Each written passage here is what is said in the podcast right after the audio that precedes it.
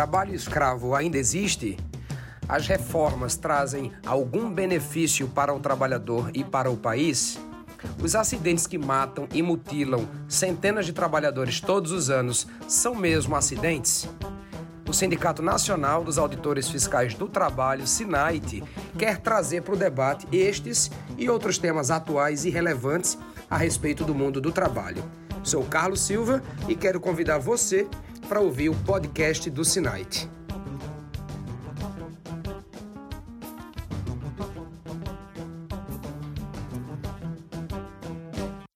Olá, meu nome é Ana Palmira. Olá, eu sou o Vânios. Nós somos auditores fiscais do trabalho e estamos nesta semana em Aracaju, participando do Encontro Nacional dos Auditores Fiscais do Trabalho, em sua 37ª edição, promovido pelo SINAIT. Neste encontro, estamos debatendo temas importantes sobre o mundo do trabalho, que afetam não só a nossa categoria, mas todos os trabalhadores e trabalhadoras. E estamos conversando também sobre as mudanças na legislação trabalhista, como a recente medida provisória 905, editada na semana passada, que instituiu o contrato de trabalho verde-amarelo e trouxe diversas alterações na CLT. A medida já está sendo chamada de segunda reforma trabalhista, pelo número de disposições que, a, que altera e pelo impacto que pode causar na vida dos trabalhadores. Para falarmos sobre esses temas, convidamos para este bate-papo o diretor de documentação do Diário, Departamento Intersindical de Assessoria Parlamentar, Antônio Augusto de Queiroz, que está participando do Enafit e gentilmente aceitou o nosso convite. O Toninho é jornalista, autor de livros e publicações como Por Dentro do Governo, Como Funciona a Máquina Pública, Por Dentro do Processo Decisório, dentre outros, sendo também colunista regular de revistas, além de acompanhar de perto o trabalho do Congresso Nacional há mais de 30 anos.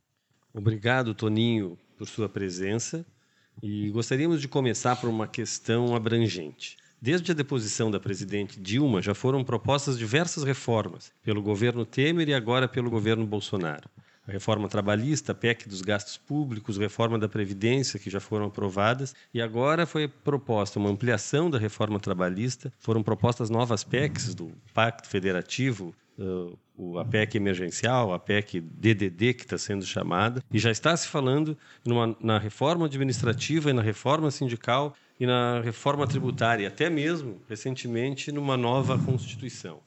No seu entender, Toninho, essas propostas são realmente necessárias para combater a crise e para que o país volte a crescer? Ou são outros os objetivos e os interesses que estão por trás de quem as defende com tanto afinco? Olha, eu acho que reformas são necessárias, há necessidade de adequação de uma série de desequilíbrios nas finanças públicas, mas se há essa necessidade de se fazer uma reforma em profundidade, em que se ataque tanto o lado da receita quanto da despesa. E no lado da despesa, se isso implica sacrifícios para toda a população, esses sacrifícios precisam ser distribuídos proporcionalmente à capacidade contributiva de cada um. E o que está sendo feito é escolher a parte mais fraca econômica, social e politicamente nessa relação como variável de ajuste.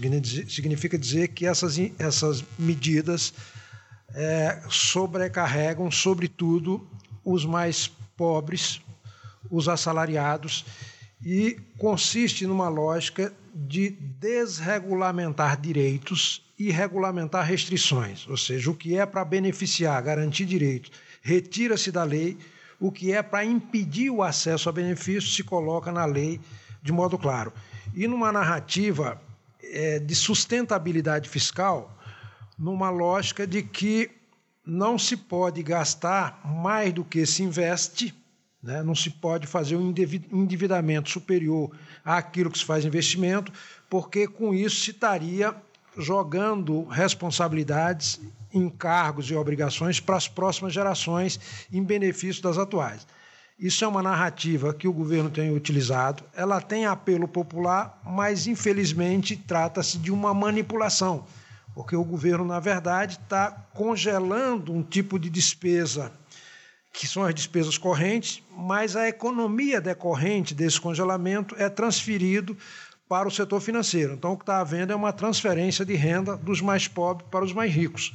Ou seja, o trabalhador, o servidor público, é aquele que depende de políticas públicas, paga é, é sacrificado, é retirado dele direitos, e essa economia que é feita em cima dessa retirada de direito é toda ela canalizada para abater, na, amortizar a dívida, pagar juros, etc. Então está havendo uma transferência de renda é, do mais pobre para os mais ricos nessa perspectiva, ou seja, tirando daquele que não tem capacidade de poupança para dar àquele que tem capacidade de poupança, que é o detentor de título da dívida pública. Então, essa é a lógica que está por trás desse conjunto de reforma, ou pelo menos esteve até agora.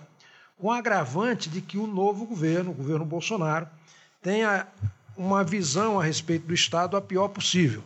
Ele acha que o Estado é perdulário por natureza, é corrupto por natureza, está apropriado ou ocupado por forças que são adversárias à visão de mundo que ele tem, que produz em valor mais caro do que é possível adquirir no setor privado, e, em consequência, ele propõe uma reforma do Estado que desmonta o próprio Estado.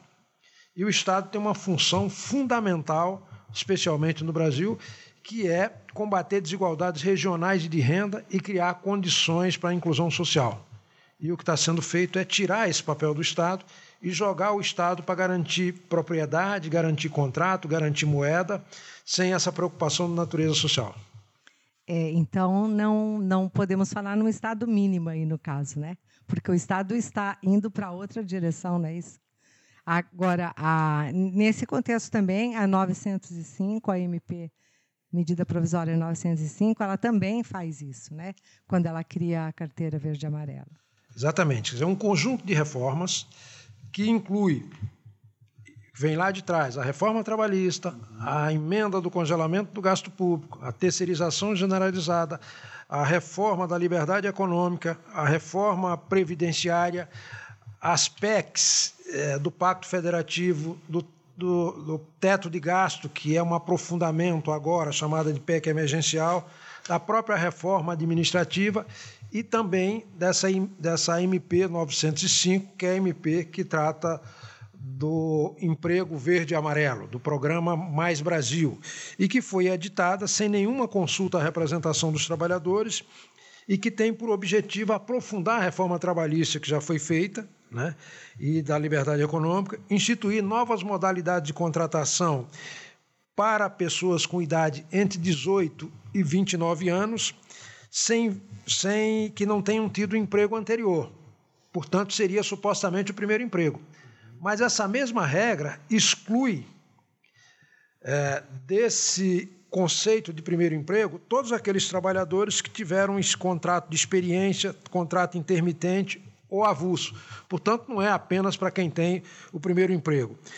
Além disso, essa reforma ela promove, em nome de atender necessidade de pessoas que nunca tiveram emprego, o que é meritória a iniciativa, ela inclui um contrabando que é modificar a legislação trabalhista para quem tem emprego permanente, quem não está nessa regra de primeiro emprego.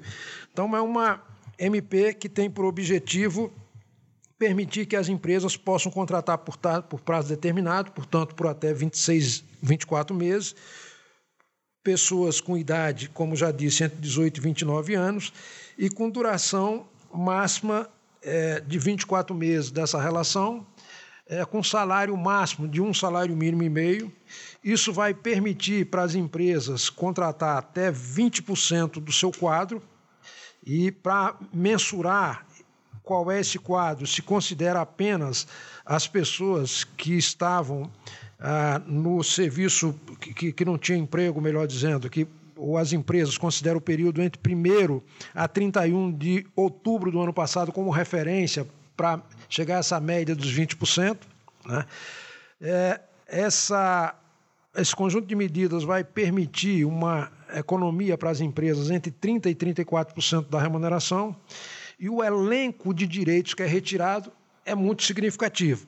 Por exemplo, a MP desonera a folha de salário, reduz o papel da negociação coletiva e da ação sindical, reduz o valor da remuneração desses novos trabalhadores, reduz o depósito do FGTS, que cai de 8% para 2%, reduz o adicional de periculosidade e exige que o trabalhador, para receber esse adicional, fique, exposto pelo menos 50% da sua jornada e reduz de 30% para 5% o valor do adicional de periculosidade, desde que faça um seguro de acidente para esse trabalhador. Ah, não garante indenização para o trabalhador que for contratado por prazo certo nesse período e, portanto, há, além disso, uma redução da multa rescisória que cai de 40% para 20%, a própria eliminação daqueles 10% que incide sobre a, a, multa no momento da indenização, que é uma matéria permanente, está sendo retirada, a eliminação de modo permanente do adicional de 10% já mencionado, e, por fim, permite que, por negociação individual, o empregador inclua na remuneração mensal desses trabalhadores, para evitar futuros passivos trabalhistas, uma série de benefícios como já é aplicáveis aos domésticos, como, por exemplo, pode incluir a parcela de férias, que é pago mensalmente, portanto, vai estar dentro daquele limite ali de um salário mínimo e meio, parcela do FGTS, parcela do 13 terceiro e parcela da própria multa rescisória. E com um agravante, a reforma trabalhista tinha o objetivo de fazer com que o, legis, o negociado prevalecesse sobre o legislado. Agora eles estão fazendo o inverso. Ele desrespeita o negociado sobre o legislado se o legislado for mais favorável ao trabalhador, ou seja, está precarizando pela segunda vez.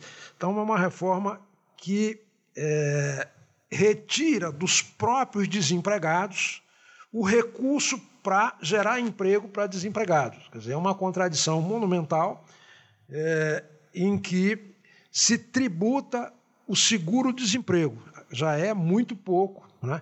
E o governo ainda se apropria de parcela disso. Em contrapartida, faz uma série de renúncias para o setor empresarial. Então, está claramente fazendo uma opção de tirar dinheiro dos mais pobres para dar para os mais ricos.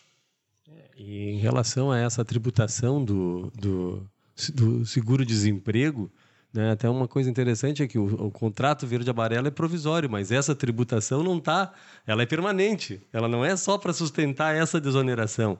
Ela é para penalizar o desempregado permanentemente, porque ela não está prevista só para quem for, estiver no contrato verde-amarelo. Né? Então, é uma opção para realmente para prejudicar aqueles que mais precisam e taxar em vez de taxar as grandes fortunas, taxar as grandes pobrezas, né? o que tem se dito por aí. Exatamente. Quer dizer, a lógica do governo é, em nome de melhorar o ambiente de negócio, né?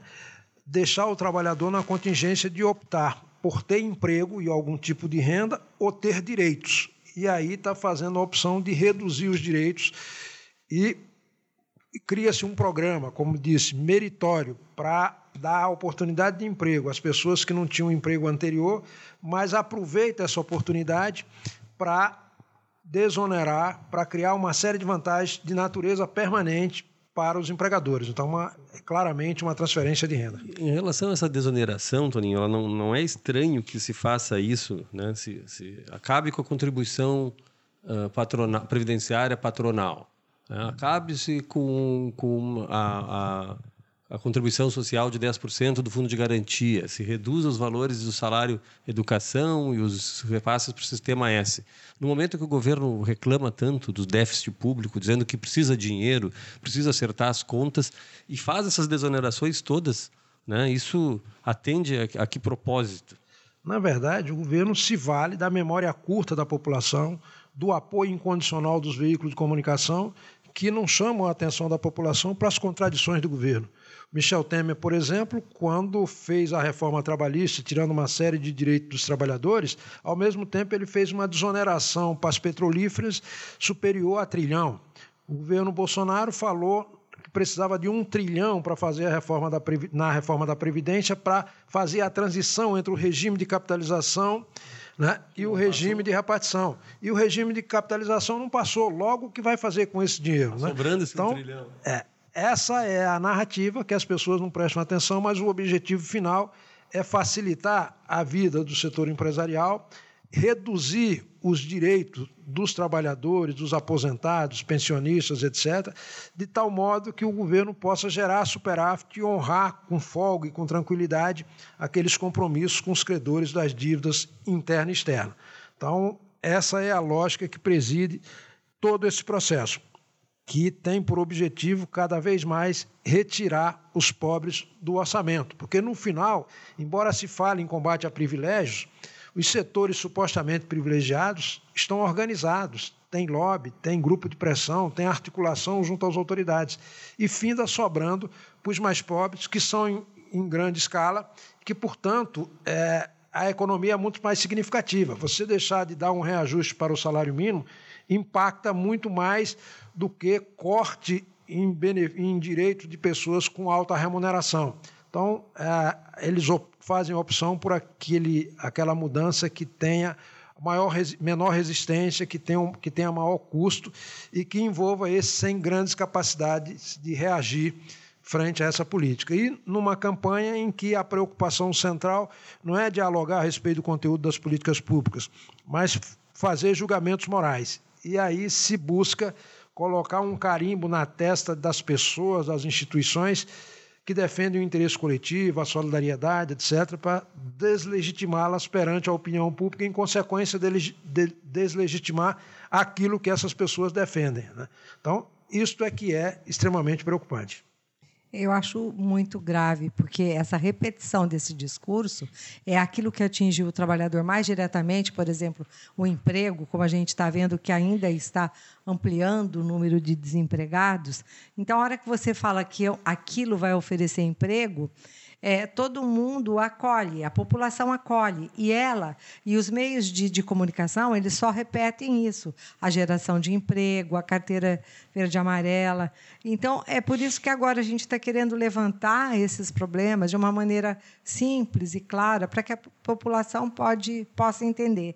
Agora, o senhor vê, a, a medida provisória ela também acabou com a jornada especial do bancário também autorizou a abertura dos estabelecimentos bancários no sábado, que é uma coisa irônica, como tudo isso tem sido irônico, à medida que o banco, inclusive, hoje é muito mais é, impostos de, de, de, atendimento do que a agência com um profissional ali à frente. É, a gente parece assim, uma, uma ironia trágica, né?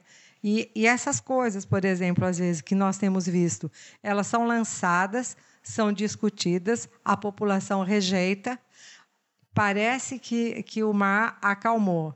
Dali é, um mês, vem como um jabuti em outra medida provisória, como essa, a, ao lado de gerar emprego, como eles dizem, tem vários jabutis, inclusive que atingem grandemente a fiscalização do trabalho, não é?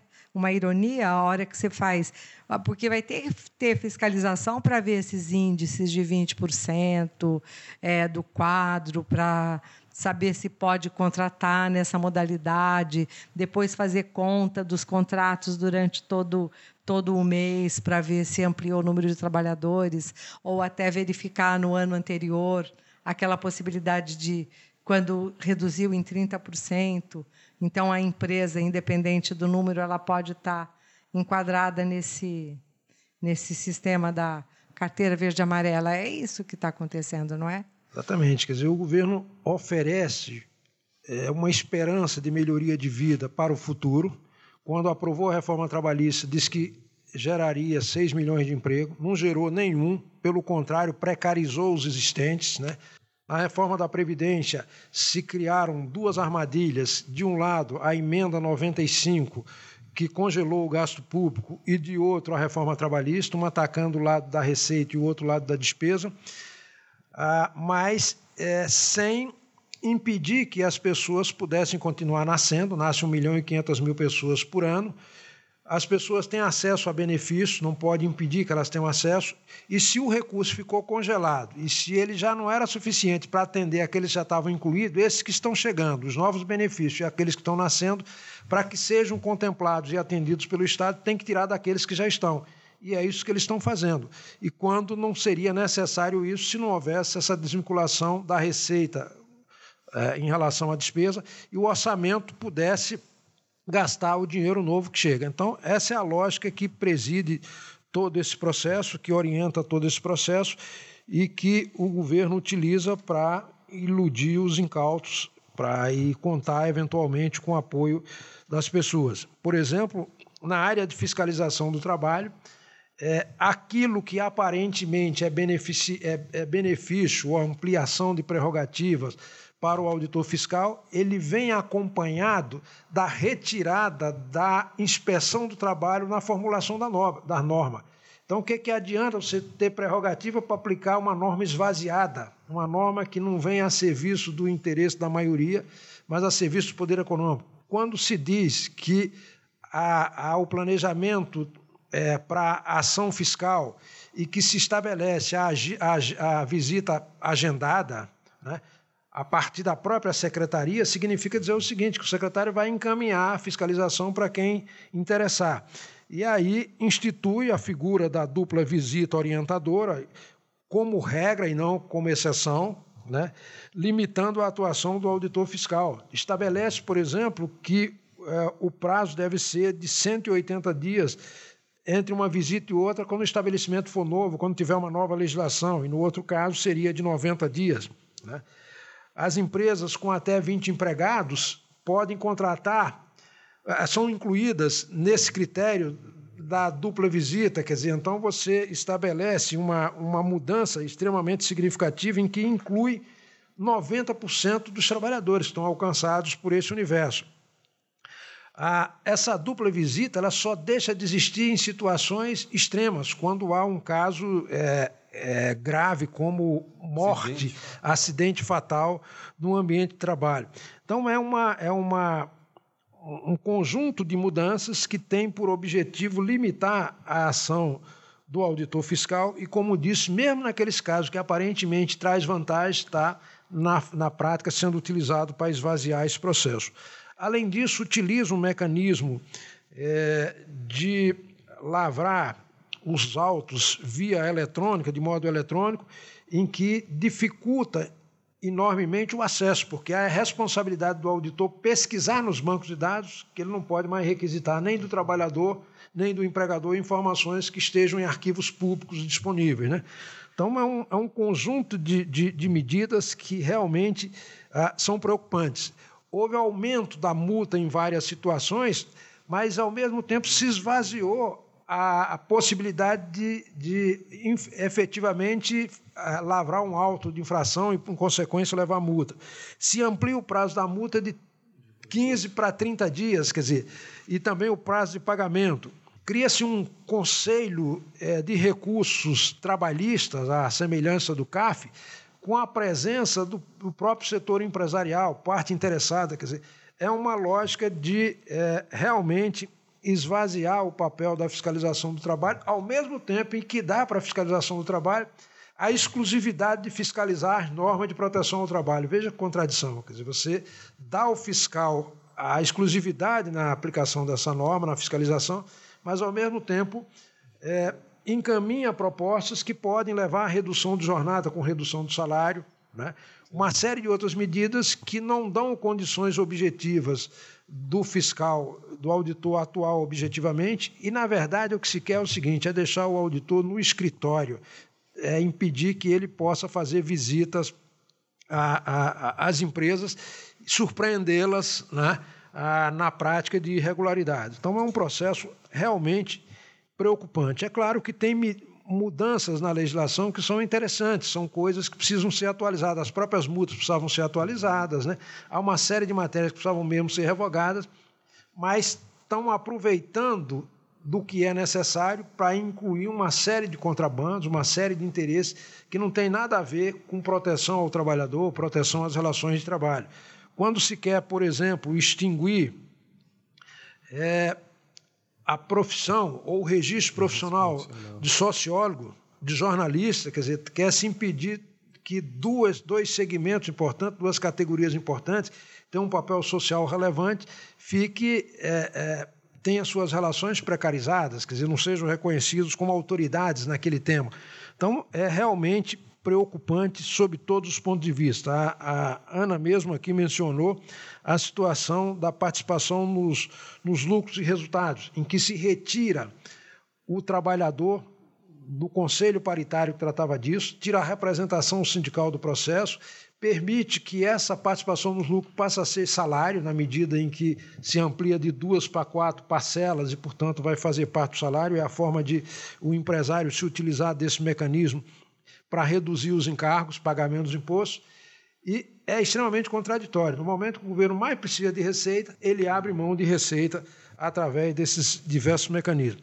Então, é uma proposta que é, vai requerer muito aperfeiçoamento para que se aproxime daquilo que seja uma reforma justa e que efetivamente dê oportunidade àqueles que não tiveram oportunidade anterior, mas sem prejudicar aqueles que já estão inseridos, né? Ou é, outras categorias que não têm absolutamente relação nenhuma com essa matéria é, que foi veiculada na medida provisória 905.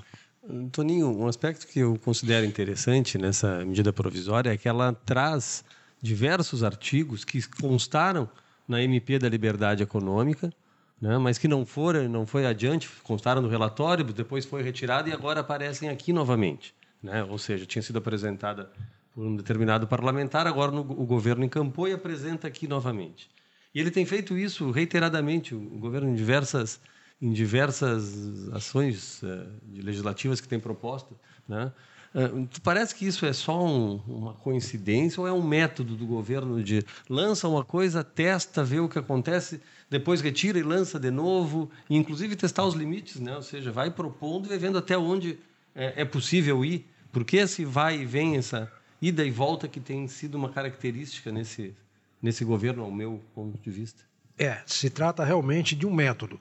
Então, pega-se uma MP que trata de um determinado tema, se inclui temas novos, jabutis nessa MP, depois se retira esses temas sob o fundamento que foram retirados apenas e exclusivamente porque não tinham pertinência temática com aquela matéria, e depois o caminho está livre para não para o governo incluir numa iniciativa própria né? e, portanto, retirar esse suposto vício que era entrar numa matéria lei. E não se discute mais o mérito, mas apenas que agora está num instrumento apropriado para isso. Né? Então é, é, é uma loucura completa. E o governo pega uma MP como esta, inclui aí cento e tantos dispositivos, né? e que é muito difícil das pessoas compreenderem o que está lá dentro. Por exemplo, lá está se modificando a forma de correção das dívidas trabalhistas. O TST entendia que era 1% ao mês, agora está se mandando aplicar o rendimento da poupança, que é tão ruim quanto o do FGTS, ou seja, vem em prejuízo do próprio trabalhador. Então é uma, é uma lógica absolutamente absurda nessa perspectiva. Por exemplo, se revoga a necessidade de aprovação prévia ou de uma fiscalização prévia, ou de uma autorização prévia para a instalação. Ah, de fornos de alta potência, de é, é, uma série de outros é, equipamentos extremamente nocivos à saúde, perigosos, que antes precisava de uma, de uma, uma fiscalização prévia, como caldeira, por exemplo, que agora não precisa mais. O sujeito pode instalar sem as condições necessárias, depois acontece o que aconteceu lá em Bromadinho. Né? Agora você imagina o seguinte: se com um Estado forte, com a fiscalização forte na área trabalhista, na área ambiental, se estourou uma barragem que tinha nos fundos dela um restaurante com trabalhadores lá dentro, se com a fiscalização desse jeito o empresariado é negligente em nome da maximização do lucro, desse modo, imagine sem a presença da fiscalização. Vai ser uma loucura. E cada vez mais o setor empresarial, os investidores são é, acionistas que não têm compromisso nem moram na, no país onde investem. Então, exige a maximização do lucro, é uma coisa anônima, impessoal, sem a menor sensibilidade, e os gerentes têm a obrigação de produzir aqueles resultados, ainda que isso signifique ceifar vidas, como foi nesse episódio. Então, é esse tipo de coisa que a gente tem que chamar atenção, que está em curso um processo de retrocesso do ponto de vista civilizatório, com risco na área de direitos humanos, com risco na área ah, ambiental e que precisa ser urgentemente contido. E acho que é, análises como essa, em que se busca explicitar para a opinião pública os excessos, os exageros de determinadas medidas governamentais, que são tomadas sob uma narrativa absolutamente inversa do que efetivamente está sendo implementado, é fundamental para que as pessoas compreendam, reflitam e podem apoiar, sim, mudanças são necessárias, mas essa, essa mudança tem que ah, atender o interesse da maioria e tem que ter como narrativa algo que se possa aferir, que tenha a evidência clara. E o que está havendo aqui é claramente uma manobra diversionista.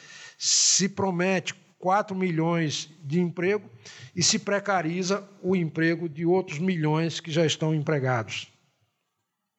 É isso. Estamos quase encerrando aqui, mas gostaríamos de uma avaliação tua sobre como deve ser a tramitação da proposta no Congresso. O senhor acha que existe a possibilidade de, das medidas serem alteradas para não causarem muitos danos aos trabalhadores? E qual será o papel dos sindicatos nesse momento? Eu acho que é fundamental o papel do sindicato, o papel dos partidos, o papel da própria imprensa no sentido de esclarecer isso. Vão ser apresentadas emendas a cada um desses dispositivos que têm objetivos é, de favorecer o setor empresarial em detrimento do laboral. Né? O próprio SINAIT tem dezenas de emendas já elaboradas para serem apresentadas em relação a todos esses temas particularmente naquilo que fragiliza a inspeção do trabalho, a fiscalização, as prerrogativas dos auditores fiscais. E o trabalho deve ser feito na perspectiva de convencer os parlamentares, esclarecer os parlamentares da abrangência, a profundidade, profundidade perversidade e as inconstitucionalidades dessa medida provisória. Acho que assim como foi possível fazer mudanças significativas em relação à reforma da Previdência, quando se retirou, por exemplo, a capitalização, retirou o aumento automático da idade mínima, o BPC, o abono salarial, os trabalhadores rurais e uma série de outros aspectos nocivos, vai ser possível também nessa MP se é, excluir aqueles pontos que são claramente um favorecimento ao setor patronal em detrimento do laboral. E, portanto, os sindicatos, os partidos e a imprensa vão ter um papel fundamental no esclarecimento aos parlamentares. Aqui, ninguém tem o objetivo de fazer oposição ou de criticar o governo por criticar. O que está se analisando são as políticas né, e explicando a quem essas políticas beneficia ou a quem essas políticas prejudicam. E a partir desse esclarecimento, cada um faz o seu julgamento. Agora, nós temos aqui a convicção de que está muito desequilibrado em favor do capital e muito desfavorável ao trabalho. E é preciso, então, que se corrija, através de emendas modificativas e principalmente supressivas, esses processos. E que segregue-se aquilo que trata exclusivamente do primeiro emprego uhum. e as regras que dizem respeito à reforma permanente. Se quer fazer uma nova reforma trabalhista, assuma isso, mas não use a necessidade dos desempregados para favorecer o setor empresarial em nome de estar eventualmente é, criando condições para empregar quem não tem emprego. Muito obrigado, Toninho. Foi muito esclarecedora essa nossa, essa nossa conversa. Né? Nós uh, explicamos bastante, aí, tu explicaste bastante a, a essa questão da MP 905, que na cabeça das pessoas ainda não está clara, mas a gente espera que com esse tipo de conversa possa, as pessoas podem saber o, o tamanho da maldade que está sendo praticada, né? E que vai ser vendida como uma coisa boa porque está criando um novo contrato para gerar 4 milhões de emprego. Então, acho que as pessoas têm que entender que por trás desse discurso tem muita coisa ruim, né? ruim e, e, ao contrário do contrato que é provisório, ruim e permanente e que vai afetar a vida delas. Acho que e, e tem um aspecto, Vânio, que é, Vânios, é bom esclarecer que é o seguinte: toda a regulação disso é entregue ao secretário especial né? Portanto, tira da alçada presidencial, que é o decreto de regulamentação, e tira a participação mais efetiva da área de inspeção do trabalho. E ao permitir, por exemplo, que o secretário possa, em ato próprio, classificar o grau de cada multa, se é leve, média ou alta, isso faz toda a diferença, que ele pode perfeitamente calibrar isso segundo os interesses que não são os interesses da entidade ou a visão da entidade sindical, nem dos próprios trabalhadores. Então é, um, é arriscado, é muito melhor que seja ah, se dê de modo institucional, fique a nível de presidência da República e com a participação daqueles especialistas que são os integrantes da Subsecretaria de Inspeção do Trabalho. É isso aí, foi um prazer imenso falar, conversar aqui com Antônio Augusto de Queiroz e nós só temos a agradecer a sua participação e esperamos poder contar com sua participação em outros eventos. Muito obrigada, Toninho. Muito obrigado, foi um prazer. O podcast do SINAIT é uma produção do Sindicato Nacional dos Auditores Fiscais do Trabalho. Esta edição teve a concepção, roteiro e produção de Ana Palmira Ruda Camargo, Vânio João de Araújo Corte e Ana Cláudia Milani. O apoio técnico foi de Cristiano Silva e a edição de Anderson dos Santos Melo. A trilha sonora é de Gilberto Gil, com a música Oslodum, e a arte é de Carlos Farneda.